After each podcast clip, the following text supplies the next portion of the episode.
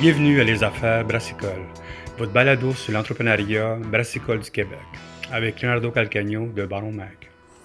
What's up, everybody? This is Drew from Kahnawake Brewing Company, co owner and head of operations over there. I just want to start this off with a huge congratulations to Dude on 25 years. That is such a huge feat as a business in general, and these guys did it in an industry that had its fair shares of ups and downs and it's just amazing to even think that most people in the industry right now were not even born yet um, when these guys opened their doors. So that's just that's just saying something right there. Um, and these guys obviously are god tier uh, brewery of the world, and it's just uh, amazing to have them in our own backyard here.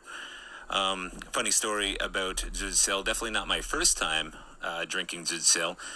But uh, one of the most remarkable times for me was uh, the time that Jean Francois Gravel did a collab with John Kimmich before collabs were cool.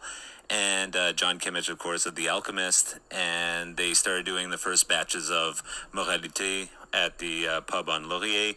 And uh, so, me and a bunch of friends, we really had to get down there on launch day and give this a shot. And it was just an amazing experience to have something like that in Quebec because you really had to do the pilgrimage down to Vermont to have something that close to Vermont style IPA.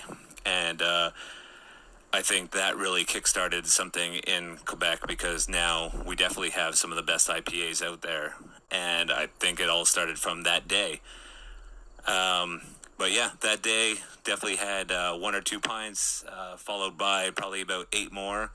And uh, when me and my friends decided that was an that was a wrap, that was a night to go home, we took the metro like responsible people should.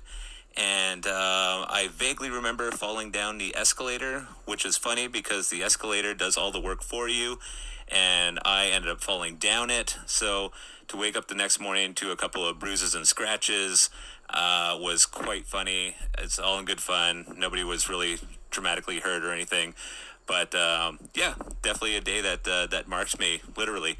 Um, so congratulations again to Dieu du Ciel on 25 years. To 25 more. I'm lifting my glass. You can't see it, but uh, just believe me, there's a glass in my hand. And um, yeah, to 25 years more, and uh, much success to them, and much love. Cheers.